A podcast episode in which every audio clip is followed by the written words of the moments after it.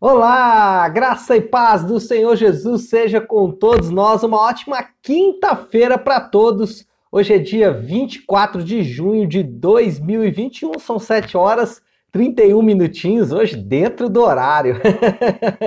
Começando aqui mais um dos nossos devocionais, uma grande bênção receber cada um de vocês, meus irmãos, para juntos estarmos aqui meditando aí na palavra de Deus. Nós estamos literalmente nos últimos passos da nossa maratona bíblica, o Reino. Vamos encerrar é, com a leitura de Hebreus, uh, essa maratona que começou há bastante tempo atrás e a partir de segunda-feira eu quero já anunciar para vocês aqui uma grande novidade. A partir de segunda-feira começamos uma nova maratona que é os profetas e eu creio que Deus vai falar muito ao nosso coração. Vamos também ter um momento de jejum, de oração, porque são tempos difíceis em que nós temos que de fato buscar ao Senhor. Mas vamos falar da maratona O Reino. Hoje, Hebreus capítulo 4 e capi até capítulo 6. 4, 5 e 6. Mais uma vez quero te incentivar, se você não está lendo as escrituras junto comigo, leia três capítulos por dia. Leia antes nós começarmos o devocional, porque aí quando começarmos aqui, você vai estar, tá, você estará de fato alinhadíssimo para que possamos então meditar aí naquilo que a palavra de Deus tem para cada um de nós. Bom, tema do devocional, superior. Lembra que eu falei que Hebreus, por que Hebreus tinha tudo a ver com o assunto reino? Porque a carta aos Hebreus é uma carta que mostra o quanto o evangelho é superior, o quanto a mensagem do evangelho é superior à mensagem é, é, ou, a, ou aquela visão, né? não a mensagem, mas aquela imagem de reino que a nação de Israel tinha, né? um reino humano, um reino carnal, e Hebreus mostra que esse reino prometido por Deus é um reino espiritual. Bom, é, capítulo 4, 5 e 6, mais três elementos do judaísmo são contrastados com o evangelho. Capítulo 4, o contraste é do sábado. Capítulo 5, o contraste é do sumo sacerdote. E capítulo 6, o contraste é da promessa. E nas três nós temos a seguinte conclusão: o evangelho é superior. É, quando a gente começa a olhar para os nossos dias, ah, dentro dessa ideia do evangelho superior, nós percebemos que as pessoas elas estão em busca de mudança, em busca de transformação. É, nas minhas conversas, nas minhas, ah, nos, no, nos meus aconselhamentos, uma das coisas que eu mais escuto é: nossa, pastor, eu preciso romper, eu preciso de mudança, eu preciso de transformação. Nessa jornada em busca da transformação, eh, as pessoas elas se apegam a qualquer tábua de salvação. Eh, elas se apegam a qualquer coisa é, que de fato prometa uma mudança de vida, uma mudança, uma transformação. Mas, é, mesmo se apegando a essas propostas, a esses postulados né, de transformação, mesmo aderindo a esses projetos de transformação, Muitas pessoas não têm transformação de fato, não têm uma mudança de vida de fato. Por isso que o evangelho é superior, porque o evangelho não promete uma chave para abrir o coração ou a mente, e não que abrir o coração e a mente sejam ruins em si mesmo, é, em si mesmos, ainda que é, buscar essa, essas chaves para melhorar a vida sejam ruins em si mesmo, mas transformação de fato só o Evangelho oferece. Por quê? Porque o Evangelho não oferece uma chave, ele, ele oferece uma mudança de coração, um literalmente um transplante de coração. Quando a gente olha para Hebreus, Hebreus ele diz que Cristo adentrou o céu e intercedeu por nós e agora podemos nos aproximar do trono da graça. Então, é diferente de você simplesmente reeducar a mente. É, o que Hebreus vai mostrar é que Cristo ele fez uma obra superior a simplesmente uma reeducação de mente. Né? É, ele fala de alguém que adentrou os céus, ele fala de alguém que intercedeu por nós, ele fala de alguém que nos deu acesso. Isso ninguém pode fazer. Por isso que o evangelho ele é superior. Ele é superior porque ele fez o que ninguém poderia fazer. E ele promete não uma mudança apenas de vida, mas uma transformação do coração. Bom, por que, que o evangelho é superior então, pastor Léo? Já vimos aqui que as pessoas estão em busca de mudança, talvez você que está aí uh, me assistindo, você está assistindo porque você quer transformação, você quer algo para romper, uma chave para romper. Já vimos que Cristo, ele não é essa chave, mas ele é muito mais do que isso, ele transforma a nossa condição. E agora nós vamos ver o porquê que o evangelho faz isso, porquê que ele faz essa transformação, porquê que ele é capaz de produzir essa transformação. Se você tiver com a sua Bíblia aberta aí, eu peço que você vá para o capítulo 4 de Hebreus, porque nós vamos ver aqui é, três elementos, né? Três elementos coincidência ou não, ironia ou não, três elementos que vão mostrar o porquê o evangelho é superior. Primeiro elemento, versículo 14. Portanto, visto que temos um grande sumo sacerdote que adentrou os céus, Jesus Cristo, Filho de Deus, apeguemos-nos com toda firmeza à fé que processamos, que processamos, que professamos. Cristo Jesus adentrou os céus. O evangelho é uma boa notícia, não um bom conselho. Ah, talvez esse seja, esse seja o elemento mais é, contrastante do evangelho com qualquer outra mensagem. As mensagens que nós ouvimos são de coisas que nós devemos fazer conselhos de vida. É, até algumas pregações elas são conselhos de vida. É, ontem, por exemplo, é, quando eu fui falar sobre a ajuda, eu falei sobre você cuidar da sua vida, você cuidar da vida dos seus irmãos, mas aí eu acrescentei algo importante. Por quê? Porque Cristo nos é, comprou para Ele mesmo, porque fazemos parte do povo de Deus percebe que o evangelho não é só bons conselhos de coisas que você e eu devemos fazer, e não que essas coisas que devemos fazer não sejam importantes, de fato são. Mas o evangelho ele é transformador porque ele começa com uma boa notícia. Ele começa com algo que foi feito por mim e por você. O evangelho não começa dizendo assim: faça isso. O evangelho começa dizendo: isso foi feito. Por isso você pode fazer isso. Toda a motivação que precisamos, ela, ela precisa estar alinhado com essa verdade. Por quê? É, e aí está o detalhe de porque muita gente até tem uma mudança de vida, mas essa mudança se perde com o tempo. Porque eles começam dizendo o seguinte: olha, é, para você ser feliz, você deve fazer isso e isso, aquilo. Para você ser feliz, você tem que fazer assim, assim, assado. Então, começa com um bom conselho. O evangelho começa dizendo o seguinte: alguém adentrou os céus por você. Alguém se achegou ao trono da graça por você. Alguém rompeu os céus por você. Então o evangelho começa com uma boa notícia. A partir dessa boa notícia, nós podemos colocar todos os bons conselhos. Porque os bons conselhos não estão baseados em mim mesmo, em nós mesmos. Ah, eu estava conversando com um amigo pastor e ele me contou de uma, de uma história de um membro da igreja dele que chegou para ele dizendo o seguinte: Pastor, eu preciso romper. E aí o pastor ficou olhando para aquele irmão dizendo que ele precisava romper e perguntou para ele: Por que que você precisa romper?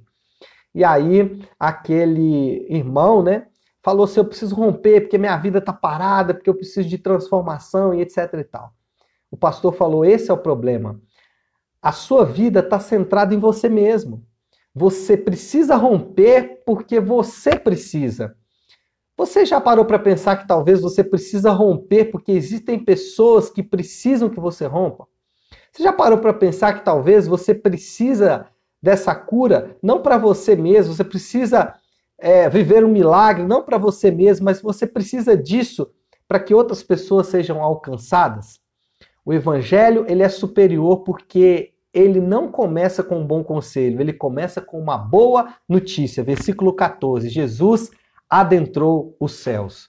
Segundo, o evangelho é superior porque o evangelho é a notícia de que é possível. o evangelho é a notícia o seguinte: que é possível você ser essa pessoa que você está buscando. Olha o versículo 15 aqui do capítulo 4. Pois não temos um sumo sacerdote que não possa compadecer-se das nossas fraquezas, mas sim alguém que, como nós, passou por todo tipo de tentação, porém sem pecado. O que o versículo 15 está dizendo é o seguinte: que Jesus passou por tudo que nós passamos, mas sem pecado. Deixa eu dizer algo para você. Já ouviu aquela frase? É muito difícil perdoar? Já ouviu aquela frase? É muito difícil amar essa pessoa? Você já ouviu aquela frase? É muito difícil servir? É muito difícil ser humilde? Talvez essas duas últimas você pode ter ouvido com menos frequência, mas é difícil perdoar e é difícil amar. Talvez você não só ouviu, mas você também repete essa frase. É difícil perdoar, é difícil amar, e você repete isso como se isso fosse uma verdade bíblica. Mas você já parou para pensar que na Bíblia nunca foi dito isso? Que é difícil perdoar, que é difícil amar? Sabe por que, que às vezes a gente acha difícil ser é, o que nós precisamos ser? porque nós não temos um ponto de referência. É, as pessoas, elas é, manifestam que elas são, de fato, quando elas estão em situações extremas. Deixa eu dizer algo para você. Você só vai precisar amar quando alguém te ofender, quando alguém te fizer mal. Você só vai precisar perdoar quando alguém fizer algo muito grave com você. Gente, perdoar não é desculpar alguém que buzinou para você no trânsito, não. Perdoar é quando alguém faz algo muito grave com você. Sabe, ser humilde é, não é simplesmente você dizer da boca para fora que você é humilde. É, e aí a gente fala assim: não, isso é muito difícil. Não, gente, nós temos um ponto de referência. Jesus, ele é exatamente quem nós podemos ser. E aqui no versículo 15, o autor de Hebreus está dizendo o seguinte: olha, Jesus, ele de fato passou por todo tipo de, de tentação, mas não pecou. Então, é, nós muitas vezes criamos um tipo de pessoa, um tipo de ser que nós não conseguimos ser, um tipo de ser que não conseguimos ser, né? um tipo de pessoa que não conseguimos ser, criamos esse tipo de pessoa e falamos assim: ah, como não vamos conseguir alcançar isso mesmo, deixa isso para lá. Não, Jesus é o nosso ponto de referência. É possível perdoar, é possível amar, é possível ser humilde, é possível servir aos irmãos, é possível servir a igreja local. É possível. É possível, né, ser cristão de fato. Né? A Bíblia não está distante da realidade. A Bíblia não é um livro de leis, de leis e regras que são distantes da realidade, não. É possível. E Jesus mostra que é possível. Terceiro e último, o evangelho é superior, porque o evangelho mostra, ou o evangelho é a notícia de que nós temos relacionamento com Deus. Versículo de número 16 agora. 14, 15, agora o 16. Assim, aproximemo-nos do trono da graça com toda a confiança, a fim de recebermos misericórdia e encontrarmos graça que nos ajude no momento da necessidade. Então, o terceiro aspecto aqui é que, ao contrário do, de outras formas ou outras ofertas de transformação ou de mudança, o evangelho ele é diferente porque ele não é um conjunto de informações é, saber algo sobre Deus é importante, mas muito mais do que saber algo sobre Deus é relacionar-se com esta verdade. Um exemplo: você sabe que Deus criou todas as coisas. Você sabe, a partir da Bíblia, que com o poder da palavra de Deus ele criou todas as coisas. Agora, é onde isso se transforma de informação para relacionamento? é quando essa informação de que Deus criou todas as coisas me mostra que eu não sou fruto do acaso, que eu não sou resultado de uma sopa de aminoácidos ou resultado de uma noite de amor de dois beduínos em uma selva africana. Não, eu sou resultado do plano eterno de um Deus que é todo amoroso. Nós somos frutos do plano eterno de um Deus que é todo poderoso, que é imutável, todo bondoso. Então, saber que Deus criou todas as coisas é importante. Ter informação de quem Deus é importante, mas muito mais do que informação. O evangelho é superior porque ele é relacionamento. Ele transforma a informação em algo que amolece o nosso coração. Então, por isso que o evangelho é superior. Por isso que nós podemos ter chaves poderosas que abrem nossa mente ou que abrem o nosso coração. E essas chaves são importantes, ajudam a melhorar a nossa performance no trabalho, a nossa performance na família, a nossa performance na igreja, enfim, ajudam a melhorar quem nós somos. Mas transformação de fato, só o Evangelho. Por quê? Porque o Evangelho não é uma chave, o Evangelho é um transplante de coração, é uma mudança completa dos estímulos do coração. Para onde meu coração vai? Eu não vou movido por mim mesmo, eu não vou movido pelas minhas necessidades, eu no centro, eu, eu, eu, eu, eu. Não. O Evangelho nos faz ser movidos pela história, pelo fato de que um Deus poderoso morreu no meu lugar, no seu lugar, ressuscitou e voltará. Então é isso, né, pessoal? Acho que podemos podemos orar, né? podemos orar, podemos orar com essa mensagem do coração o evangelho é superior, ok? É, pare aí então o que você está fazendo por um instante. Vamos nos apresentar diante de Deus em oração, colocando tudo aí, tudo isso que falamos é, diante de Deus. Vamos fazer isso? Vamos orar. Senhor nosso Deus, Pai de graça, Deus de amor e misericórdia. Senhor, nós nos aproximamos agora de Ti com duas certezas no nosso coração: de que nós temos um Pai, e isso é muito mais do que informação. Nós podemos nos relacionar com o Senhor e é assim que nós fazemos. A segunda verdade é essa: que nós temos um relacionamento com o Senhor.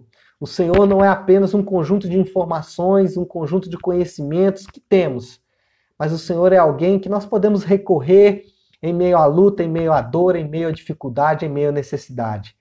E nós fazemos isso agora, Senhor Deus, na certeza de que temos, de que o Senhor governa e controla todas as coisas. Sabemos, Pai, pela tua palavra, que o Senhor adentrou os céus, que Jesus ele rompeu com os limites, ele rompeu com a maldição do pecado e adentrou aos céus para que pudéssemos ter acesso ao Senhor. E fazemos isso agora para pedir, Pai. Pedir que o Senhor tenha misericórdia das nossas vidas e que o Senhor nos dê, Senhor, condições, pela tua graça, de termos nosso coração transformado pela tua palavra. Nós sabemos, Deus, que a tua palavra nos dá, nos oferece bons conselhos. Nós sabemos que a tua palavra nos oferece, Senhor Deus, uh, muitos ensinamentos, mas nós queremos muito mais do que isso. Nós temos um ponto de referência que é o Senhor. Nós queremos perdoar como o Senhor, amar como o Senhor, servir como o Senhor, ser humildes como o Senhor e outras coisas mais. E nós pedimos que o Senhor nos ajude, nos ajude nessa tarefa, nos ajude, Senhor Deus, ah, nesse, nessa árdua tarefa, nessa difícil tarefa. Mas também, Senhor Deus, com uma referência que temos, que é o Senhor, essa tarefa se torna fácil, essa tarefa se torna possível. É possível ser quem o Senhor planeja que sejamos através de nos tornarmos semelhantes a Cristo. Pai, por último, nós oramos por cada um dos nossos irmãos, aqueles que estão enfrentando ah, enfermidades nesses dias, aqueles que estão enfrentando Senhor Deus, a, a perda de é, entes queridos, de pessoas amadas e aqueles, Pai, que têm encontrado dificuldade de levar o pão para sua mesa. Que o Senhor dê para eles graça e misericórdia para que eles possam a conseguir fazer isso e conseguir levar o pão para a sua mesa. Oramos também, Senhor Deus, louvando e engrandecendo o teu nome, declarando que tu és um Deus bondoso, um Deus de amor, um Deus de justiça e de verdade, um Deus que nos guarda e nos livra, e por isso nós te adoramos. Adoramos o teu santo e poderoso nome, fazemos isso em nome de Jesus. Amém, amém e amém. Amém, meu povo querido? Então é isso. É, queria agradecer a presença de todos vocês. Vamos ficando por aqui. Amanhã, às 7h30 da manhã, nós estaremos de volta e eu te espero para juntos meditarmos na palavra do Senhor, tá bom? Fiquem com Deus e um bom dia a todos.